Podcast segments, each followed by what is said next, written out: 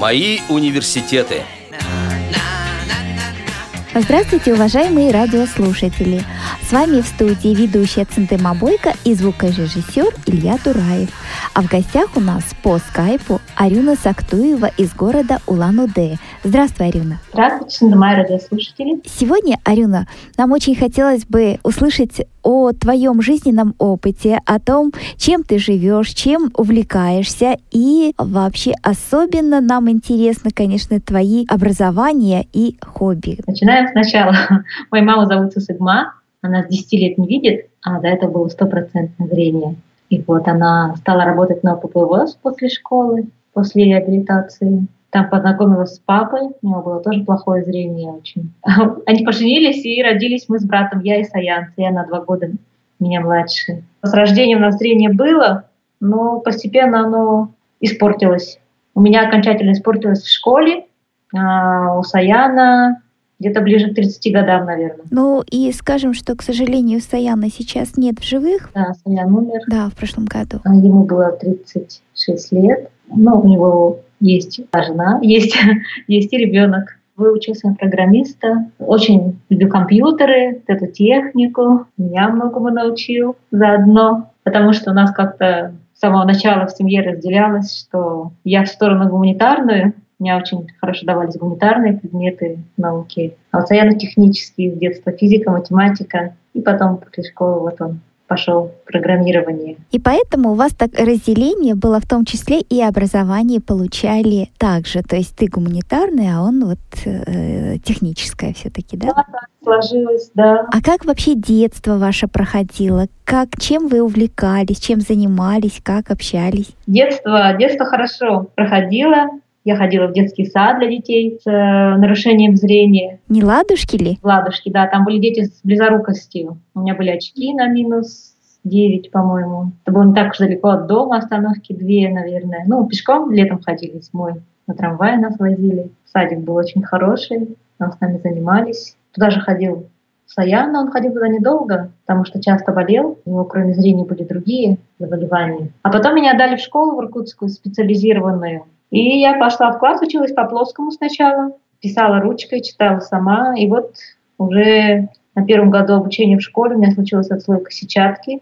Мы не сразу это заметили. Я стала плохо учиться, стала плохо писать, то есть у меня испортился почерк. Я выходила за поля, за строчки. Сначала ставили двойки, а потом поняли, что это я. Просто я не вижу эти строчки. Стала криво писать. Когда спохватились, было поздно уже что-то делать, потому что прошло сколько-то там недель когда разобрались во всем. Ну вот, и в итоге меня перевели на Брайль, и я потом уже училась по Брайлю. Училась в иркутской школе, так как эти были в каком девятом классе, десятом, десятом классе. Я перешла в Петровскую школу в Читинской области, потому что 90-е годы были сложные годы. Это было середина 90-х, и поэтому было легче ездить, и потом каждый регион своих детей. Было одно время, что своих детей обучать, а другого региона не учить, так как финансирование там что-то было такое. У нас не гоняли из школы, ну что-то было. Но предложили уйти детям из Чесинской области, но хотя мы были из Бурятии, тогда школы у нас не было, только собиралась создаваться школа для слепых образований. То есть она уже была, по-моему, создана, но обучали только э, начиная вот у нас как вот э,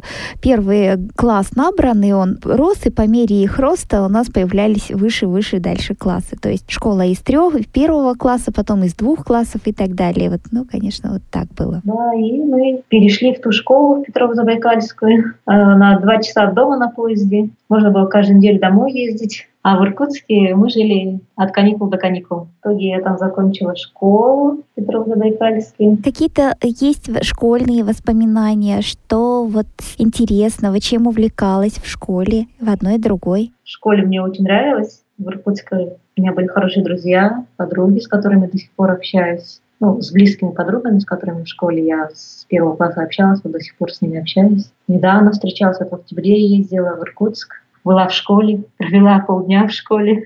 Было очень интересно поговорить с педагогами. Хотя прошло столько времени, некоторые из педагогов еще там работают. Большой им привет. А Петров-Забайкальская школа как-то не оставила тебе особо следа, да? Тоже оставила. Просто Петров-Забайкальская я проучилась 2-3 года и уже была взрослой, почти сформировавшейся личностью.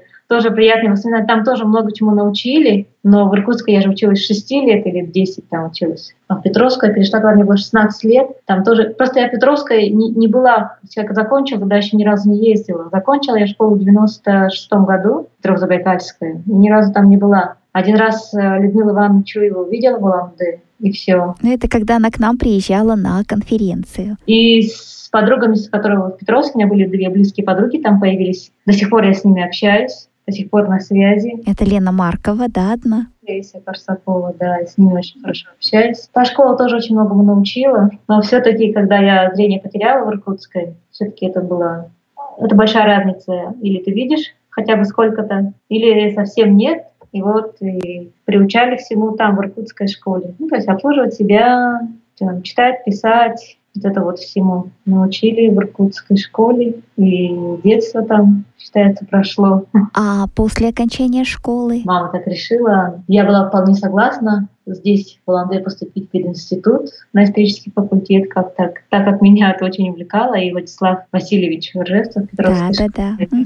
историю вел. Было очень интересно. В Иркутской школе Тамара Григорьевна, как-то они привели любовь к истории. Интересно было. А потом моя подруга Вера вдруг решила поехать в Томск неожиданно. Угу. Открыли курсы второй год. Не курсы, а обучение. Группу, группу в медицинском колледже, да? Угу. И ее родители говорят, ты тоже с Верой поезжай. Я была у них как раз в гостях. Это под Читой. Я говорю, ну ладно, но у меня не было никаких документов с собой, так как я же собралась поступать здесь, в Улан-Удэ. У меня не было документов, я просто приехала в гости на неделю к ним из Улан-Удэ. Ну, просто съездишь на абитуру в июле. Я поехала, и когда мы приезжали в Ланде, мне просто в Ланде закидывали в вагон сумку с документами. И я приехала в Томск, поступила как-то так, без подготовки. Ну и не пожалела, мне там очень понравилось. И, в принципе, эта специальность, она э, на протяжении всей твоей жизни, и до сих пор это, в общем-то, ты этим занимаешься? Ну, я занимаюсь с периодичностью, не сказать, что прям постоянно. Ну, но, хотя бы да, до сих пор. Да, да, да. Подработка такая прямо хорошая. Угу. Работаю только с грудными детьми, как получилось. И ну, с грудными детьми мне нравится работать. Вот, оказалось, что медицинские знания мне тоже были очень интересны. И вообще, я думаю, если бы я видела, меня бы очень привлекали естественные науки, наверное. Биология, растения, животные, что меня очень привлекает. Также я поняла, что мне нравится педагогика.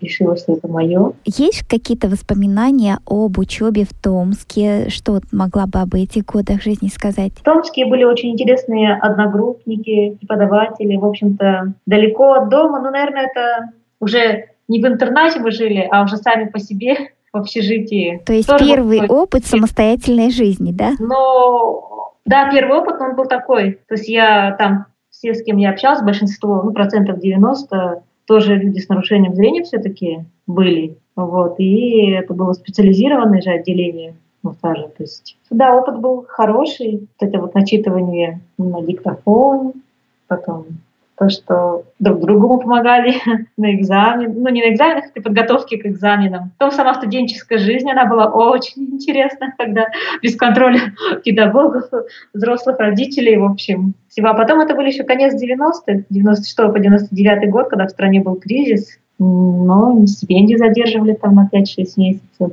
пенсии задерживали тоже. Но как-то мы выкрутились. То есть самые трудные годы пережили, да? Пережили дружно. Я помню, мы собирали рябину, варили из нее варенье. На сахар денег не было. Нам городские по стакану сахара давали. Которые по талону покупали. Нет, а, нет, это уже позже было. Не помню. Ну, в общем, было интересно. Первый раз последний в жизни я ела рябиновое варенье. Там интересно, что мы его сами собирали, сами варили. Ну, студенческая жизнь у нас была такая веселая, я бы сказала, местами даже очень. В общем, прошла первую самостоятельную школу жизни такую, а после что было дальше? Ну, я поработала год в детской поликлинике и собралась дальше учиться.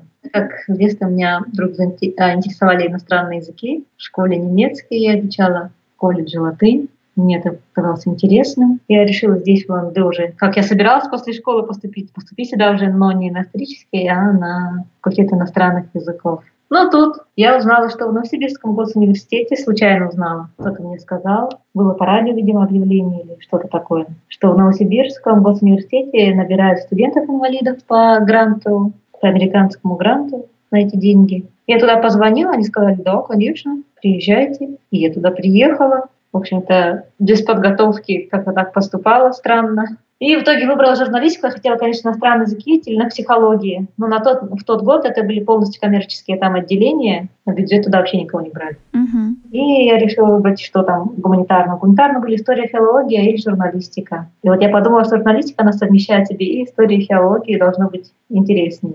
Я это выбрала.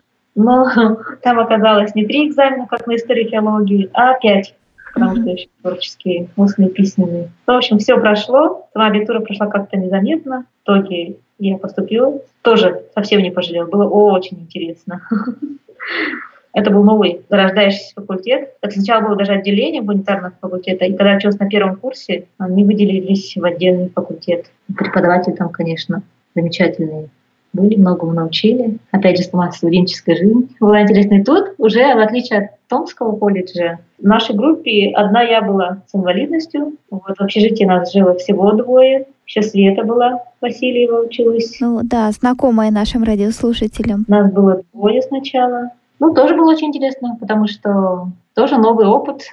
Хотя до этого я работала же в поликлинике, а в коллективе с людьми тоже, в общем-то, хорошо и так по жизни попадается, что, в общем-то, это все само собой идет, что Уже опыт работы, он помог э, влиться в студенческий коллектив и чувствовать себя комфортно там, да? Мне еще попалась такая группа хорошая, в которой я конкретно училась. А, У нас была очень дружная группа, и мне все помогали. Арюна, ты, по-моему, туда приехала еще учиться с собакой, да? А, да, первый курс я там жила с собакой, так как я же работала в поликлинике, и у меня была собака. Мы ее щенком купили месячным здесь, я думала, буду с ней ходить на работу. Дали ей общий курс дрессировки, а потом... А тут из Москвы пришло приглашение получить собаку, потому что я вставала когда-то на очередь давно, до этого. Я туда привезла свою собаку, и они сказали, если она экзамен пройдет, ее возьмут на обучение. Она прошла, от той собаки, которую мне предложили, я отказалась, потому что две собаки иметь крупных в доме – это не очень хорошо. И расставаться со своей уже было очень жалко, потому что привыкла, наверное, да, к тому времени? Вот она год, полгода там проучилась, я ее забрала, а тут поступила в университет. В общем, как-то планы меняются, жизнь меняется. Я собаку с собой взяла в общежитие, она со мной жила в общежитии. Это, конечно, тоже было необычно даже для самих студентов, для самого общежития. Ее надо было кормить. Она кормилась со столовой школьной. У меня одногруппница сказала, что она мне будет каждый день оттуда приносить кастрюлю еды. Сама я туда, мне кажется, даже и не ходила. Но если ходила, то один раз, наверное. Вы слушаете Радио ВОЗ. Напоминаю, что сегодня у нас в гостях по скайпу Арюна Сактуева из города Улан-Удэ. Я так понимаю, что ты была участницей такого крупного проекта по обучению студентов с инвалидностью в университете, да, в Новосибирском. Расскажи, пожалуйста, какие условия конкретно были для вас созданы? А, Для нас были созданы там для разных групп инвалидности, вот по зрению, прежде всего, оборудование, ну, то есть брайлевский дисплей, брайлевский принтер был, сканер был, и предполагалось, нанимался помощник этому человеку, ну, это есть инвалиду. То есть индивидуальный помощник ваш был, да? Да, да. Нанимался индивидуальный помощник, ему шла небольшая плата. Потом после нас набрали тоже очень много инвалидов. Вот им всем и мне нанимался помощник. Но у меня помощник был первый месяц-два, а потом группа решила, ну, когда мы еще были все незнакомы, потом группа сказала, типа, будем помогать все, и, типа, не надо индивидуального помощника, они отказались, и будем все, а там какие-то очень маленькие денежки, ну, просто на какие-то небольшие там сувениры, подарочки, разы, разы можно было потратить, ну, и на что-то, в общем. То есть Вот это мне- можно было потратить на всю группу? Ну, там на все, там не на все, а там те, кто жил в общежитии, Мгм. у нас же было городских. Ну, как-то там, да, куда-то они расходились, им же, ну, в общем, и по очереди. То есть в понедельник, допустим, Наташа, во вторник Лена, в среду, например, Настя, в четверг. Аня. Ну, как-то они там между собой распределили. Ну и все, а для инвалидов на коляске там уже другое. То есть там пандусы, специальная комната, поручни в общежитии. Ну вот такие условия были созданы, но это условия очень хорошие, потому что вот Без брайлевского дисплея, наверное, было бы очень сложно учиться. Без отсканированных и распечатанных по Брайлю текстов тоже, особенно связанных с языком, например, ну, с иностранным, да. Потому что на слух все запоминать довольно сложно, большие объемы. Да, вот. и напомню, что это был 2000 год, когда еще компьютеры несли не в каждом доме даже были. Да, Поступил в 2001, закончил в 2006 году. А чем была наполнена студенческая жизнь, кроме учебы? Ой, она была наполнена очень много чем. Ну, прежде всего, общением с друзьями. Мне очень нравится ходить в театры, что я сейчас делаю. И студенческие годы в Томске я посещала очень часто, в Новосибирске. Ну и сейчас вот была на концерты разные. Очень раз, а, часто собирали день группы, дни рождения друг друга что еще мы делаем. Ездили на разные интересные мероприятия, которые для студентов организовывались, потому что Новосибирск большой город. Ну, например, с подругой мы ездили кататься на лошадях, еще на чем-то. Небольшие поездки вокруг Новосибирска. Ну, в общем, досуг мы организовывали очень так Активный скажем, так. Поскольку еще Академгородок в лесу, в лесу гуляли. Ну, в общем-то, находили дела. И потом, например, вот в, в университете было социальный кабинет, социальное управление, там, где социальными студентами работали, да, и, например, у нас каждое лето мы ездили от Министерства образования Российской Федерации, ездили каждое лето, например, на Черное море. Ну, то есть на Черное море мы не каждое лето ездили, но одно лето, допустим, на Черное море, другое лето с экскурсией в Петербург, там, третье лето по Золотому кольцу, еще куда-то, что тоже было очень интересно. То есть это были группы, набирались, да, из э, студентов? Да, студенты-сироты и немножко студенты-инвалиды, ну, потому что их было, в общем-то, мало на тот момент, когда я да, да оттуда ушла, было много. Тогда было очень мало. Ну, там буквально по пальцам пересчитать. Ну, в основном студенты-сироты, вот и мы ездили. А кто в этих поездках вам помогал? Например, вот тебе, когда ты не видишь? Ну, иногда прямо из этой же группы кто-то из студентов-сирот за руку, например, меня водил, да? Мы в одном номере жили в гостинице. Ну, но когда-то они, если кто-то из моих друзей хотел бы, я но у них не было никакого социального статуса. Они говорят, меня возьми с собой как сопровождающая, поскольку первая группа может брать сопровождающих хоть куда-то. Я могла с собой взять кого-нибудь из друзей, чтобы съездили они бесплатно куда-нибудь. Вот, и То есть такое правда... взаимное было.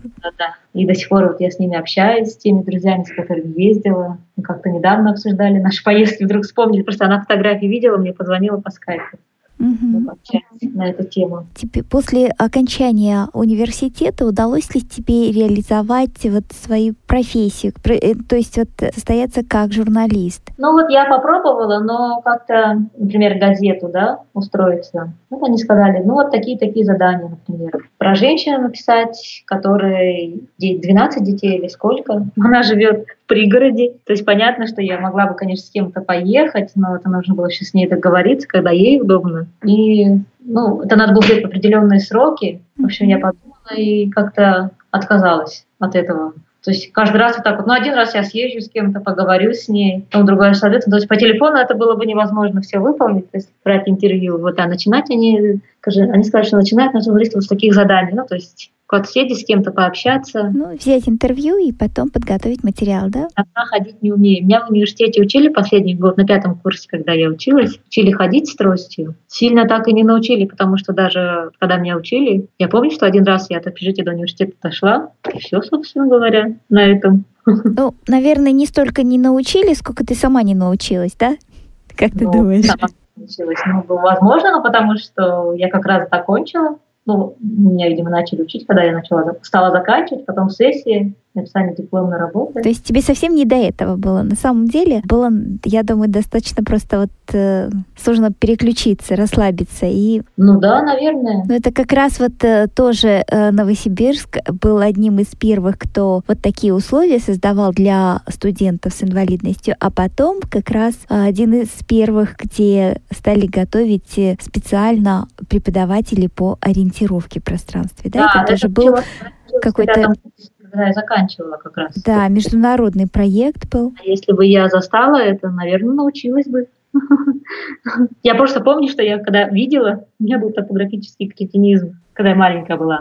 Я свой дом обратно, я могла уйти далеко от дома гулять, когда в детстве ходит ребенок, играет. Но обратный дом я находила, ну, случайно, по наитию. А после этого интервью потом еще что-то пыталась писать? Ну, в интернете немножко там кто-то давал задания, писала я какие-то тексты, что-то было такое, да. Это как-то было, сказать, что мне очень интересно, какие-то интересные для меня темы.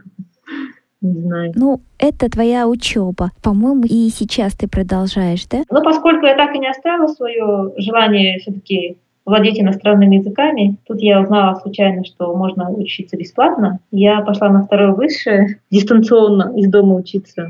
Изучала английский и испанский. Занятия эти закончились в марте, и вот осталось написать дипломную работу, собственно говоря, защитить ее. И вот сейчас я на стадии написания этой работы. А что это за вуз и какой диплом дают, и какие условия, насколько доступно обучение для незрячих людей? ВУЗ — это когда я туда только поступала, он назывался УНИК. Но после этого из-за реформ в системе высшего образования в России он неоднократно там у них то лицензия отзывалась, то призывалась, в общем, менялась от одного другого. Как-то они по-другому назывались, потом в итоге стали вот буквально в прошлом году относиться к институту синергия. Я даже точно не знаю, что это такое. Ну, в общем, периодически мы переоформляем договор, периодически переоформляем. Я раза два-три, наверное, переоформляла договор и все. И поняла, что я в конце получу диплом. Но не поняла, в смысле, как-то так вот задумалась, только, наверное, в курсе на втором, если не на третьем, потому что туда я пошла, собственно говоря, изучить иностранные языки только потому, что это было бесплатно и удобно из дома, то есть ездить никуда не надо было. А так я с удовольствием просто училась, и мне было очень интересно. А доступность, ну, доступность, просто есть компьютер озвученный, есть небольшой брайлевский дисплей на 14 символов. В общем-то, конечно, рассчитан было на все-таки людей со зрением, эти дистанционные курсы. Ну а как Вот. педагоги адаптируют тебе материалы, как вообще у тебя? Все от людей. То есть человеческий фактор играет большую роль, если сам педагог как человек, в общем-то, открыт, готов к сотрудничеству, то, наверное, даже и как-то без брайлевского дисплея, без всего можно было приспособиться, адаптироваться. А если человек не хочет, но все есть все возможности, то этого и не будет. Ну и, и делать ничего не будет, поэтому и такие, и такие педагоги попадались. Но большинство все-таки были открытых и готовы к преподаванию, к работе с инвалидами. Ну вот в моей группе я была одна. Но первые два с половиной года было очень интересно. Я прямо старалась, могла ночь не спать, была согласна в вебинарах участвовать даже, которые шли по московскому времени, там 19-20 часов по Москве, а у нас тут уже глубокая ночь. То есть ты стала, даже изменила свой режим, получается, да? Да, Ну, Арена, я еще знаю, что ты у нас великая путешественница, да? да. Ну, мне очень нравится, наверное, сказать, э, движение, где-то быть, новые места, новые впечатления. Ну, например, вот в Монголию я ездила пару раз. А, Один раз, сколько-то лет назад, чуть ли не 10 лет назад, мы ездили на машине с моими друзьями, что мне было очень интересно. Там так называемый экологический туризм, то есть не по городу мы там ходили, то есть по городу, конечно, ходили, но всего один день. А так, в степях, на природе, где нет электричества, ничего. Домов даже нету. Есть только юрты, трава и животные, и людей почти нету. Ну, было. Вот, нет, тогда я попыталась почувствовать, как люди жили раньше, без цивилизации. Например, еще там в 19 веке, 18 наши предки. Но мне кажется, мне немного удалось это немножко понять. Катались на лошадях, на верблюдах, жили в юрте, ходили под Ацаном, это буддийские монастыри. Ну, например, там были в тех местах, где Чингисхан там создавал свое государство, свою столицу. Как-то интересно, вот Да, кстати, чем вас там кормили? ну, кормили хорошо очень, но так как я мясо не ем, поэтому я там не могла оценить все великолепие. Потому что основная пища монгол — это мясо и молоко, да? Да, молоко цельное я тоже не пью, которое жирное настоящее молоко, нет привычки у городских его пить. В общем, я не могла оценить еду, но еда была очень хорошая, судя по моим друзьям, что они в конце поездки тоже уже хотели отказаться от мяса. Слишком уж оно было жирное и свежее. Ну Ну, что ж ты тогда ела, Арюна? Ну, я пила черный чай, булочки вкусные местного производства, Мгм. кумыс, по-русски это не по-русски, по-русски Ну, называется. кумыс так и есть кумыс, да. Да, и шоколадки. Это была хорошая диета, я постройнела после этой поездки. Вы слушаете Радио ВОЗ. Напоминаю, что сегодня у нас в гостях по скайпу Арюна Сактуева из города Улан-Удэ. В этот раз я ездила в Монголию уже в этом году. На Хупсугу, это в горах находится озеро, младший брат Байкала. Мы там на базе жили на берегу Хупсугула. Весной гуляли по льду озера, по лесу гуляли, на гору поднимались. Невысоко я захотела пойти, но все равно. Мы пошли на гору. До этого я ходила с российской стороны на эту гору Мангусарды, а вот с монгольской стороны, с другого. Ну так, я уже с российской стороны ходила на вершину, мне показалось, что второй раз, наверное, ладно. И я сказала подругу, решила попробовать такой эксперимент поставить. Подруги говорят, вот мы дойдем до границы леса, там, где начинаются скалы, и вот в тех местах меня оставят, а ты иди, пускай там вся группа уходит вверх, и ты тоже, я хочу одна побыть на природе, чтобы вообще никого рядом не было, посидеть одна вообще полностью, помедитировать. Ладно, и мы пришли, она мне нашла удобное место, я там осталась, и она ушла туда, вверх. И час, наверное, или может больше. Я просидела одна, знали, что вокруг вообще никого нету. Помедитировала. Мне почему-то так понравилось состояние. А вот мне кажется, лет 10 назад, да я бы ни за что не согласилась бы одна остаться таких... Ну, ты смелая все-таки. Ну вот, я говорю, еще лет, наверное, 10 назад, там, 15 назад, я бы, наверное, сказала, ой, я одна ни за что не останусь без кого-нибудь зрячего рядом, да, там, в радиусе хотя бы 10 километров. Ну, а тут, наоборот, что-то мне хотелось посидеть, медитировать, подумать. Мне этот опыт понравился, особенно когда сидишь с термосом горячего чая, со вкусными конфетами, в теплой одежде, что вы не посидеть. Вот этот опыт, этот эксперимент мне очень понравился в этот раз. И связи там тоже никакой не было, то есть никого даже не позовешь. Я осталась без рации, то есть я рацию не стала себя просить, там, конечно, группа была рация, на всю группу у нас было человек 20, наверное. Было 3-4 рации, конечно, можно было кого-нибудь взять, но я даже не стала этого делать. Ну, ты рисковала, я считаю, что сильно, потому что они же могли чуть-чуть другой тропой нач- э, спускаться и... Да, да, но с другой стороны, у кого-то из группы был подрахоптер, если что, можно было найти при желании-то. Ну, был, конечно, какой-то, да, определенный риск, но поскольку в этой группе большинство было мужчин, уже таких спортсменов, Опытных. Ну, в какой-то момент они бы, наверное, нашли. Ну и потом подруга-то сама переживала, она взяла и через полтора часа вернулась. А ты с кем ходила, кстати, это кто? Ой, 7 человек из Уланды, 13 из Иркутска, вот там познакомились, встречаться на шести машинах мы туда приехали. И у всех общее это было желание, увлечение посидеть на берегу озера, подняться на эту гору и походить в лесу. Ну, в общем, ощутить все прелести тоже монгольской кухни, отдохнуть, так как это были выходные, связанные с 1 мая, и пообщаться, что им очень удалось. Например, они топили баню, вот как раньше делали, ну и сейчас вот в лесу. То есть палатку такую ставят, камни разогревают на костре, и типа баня. А потом в озере в проруби вырубили прорубь такую. А, еще же, еще же лед стоял, да, на... Да, толстый такой, еще метровый, мы по нему ходили. И из бани до озера в эту прорубь, потом обратно в баню погреться. Баня такая самодельная, которую на ходу из палатки делаешь из камней.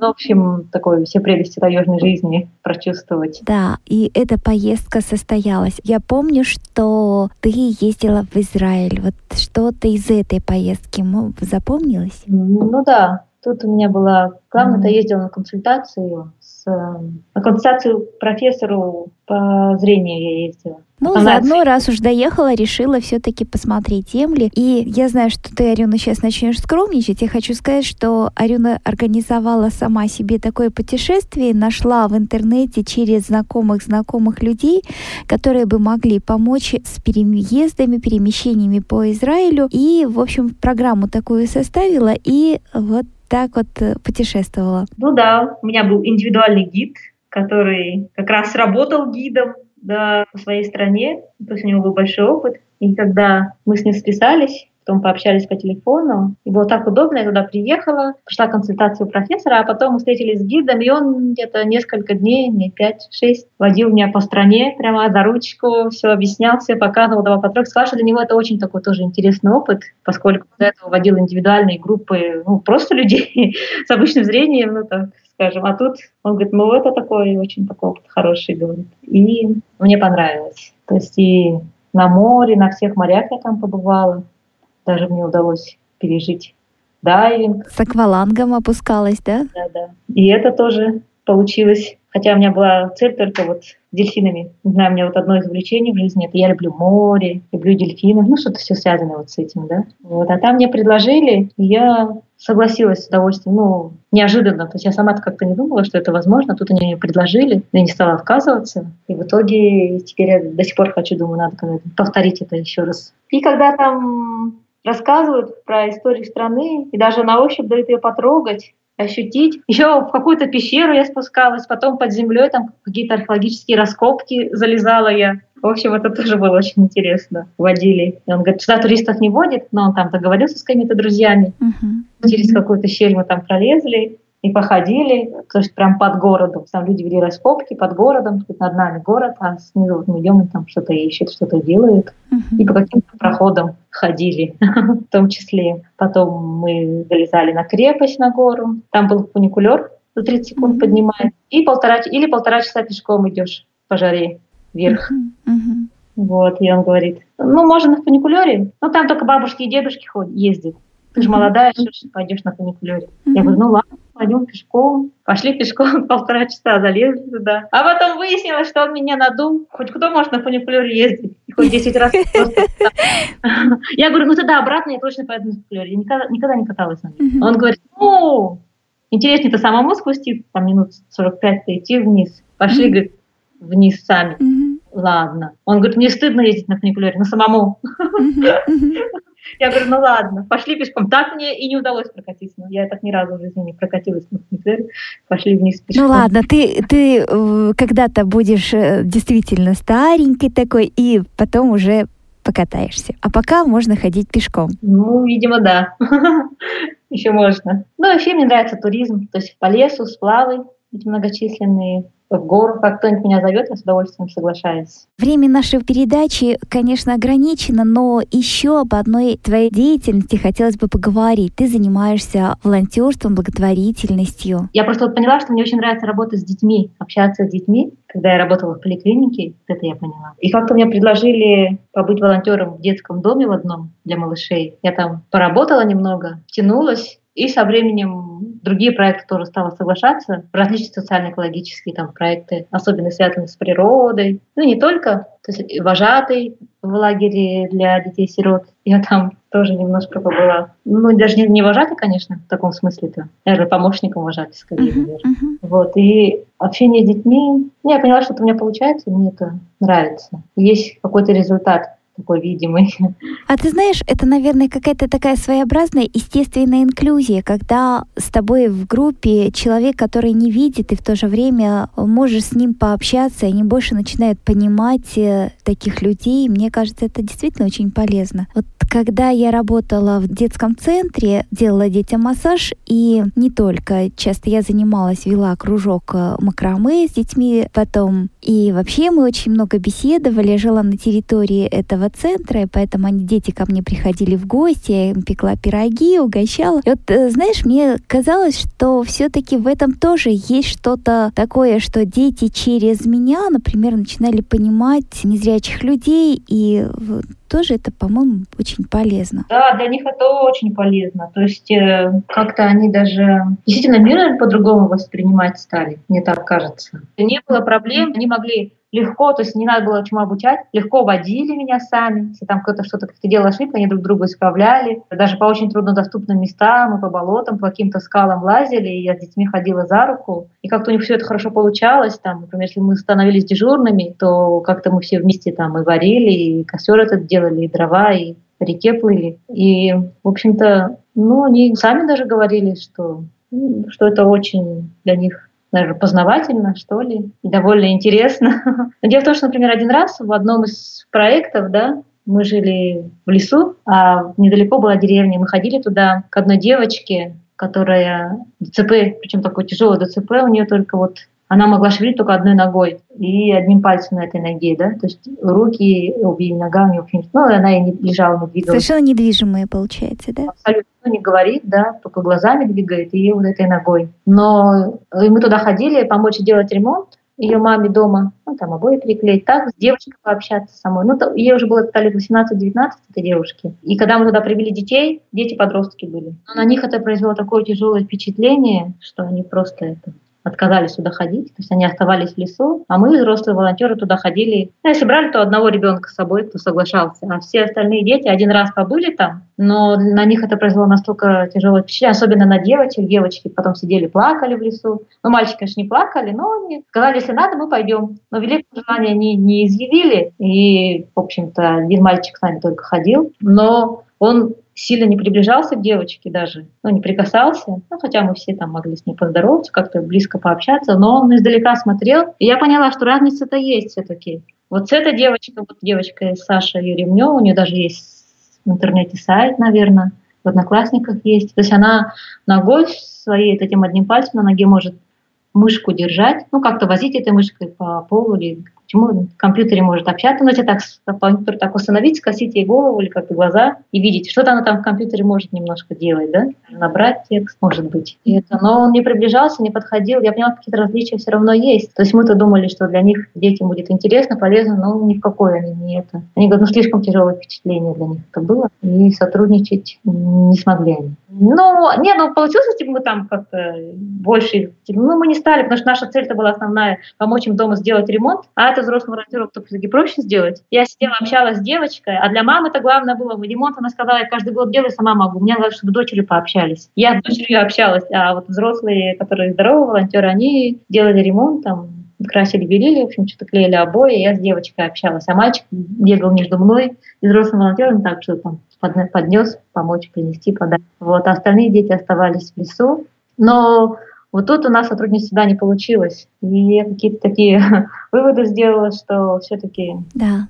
Понятно. Большая нагрузка. Арюна, я думаю, что есть у тебя что пожелать нашим радиослушателям. Тебе слово завершающее. Пожелать? Ну, желаю, главное, счастья, здоровья, чтобы было интересно жить, чтобы каждый день приносил что-то новое, что-то радостное, что позитивное, полезное, какое-то, ну, в общем, было. Спасибо большое, Арюна. Я думаю, что это наша гостья, это тот человек, который берет от жизни все и дает этой жизни также людям. Поэтому надеюсь, что наша беседа будет полезна для радиослушателей. Напоминаю, что сегодня в студии работали ведущая Циндема Бойко и звукорежиссер Илья Тураев. А в гостях у нас по скайпу Арюна Сактуева из города Улан-Удэ. Спасибо большое. Всего доброго. До новых встреч. До свидания.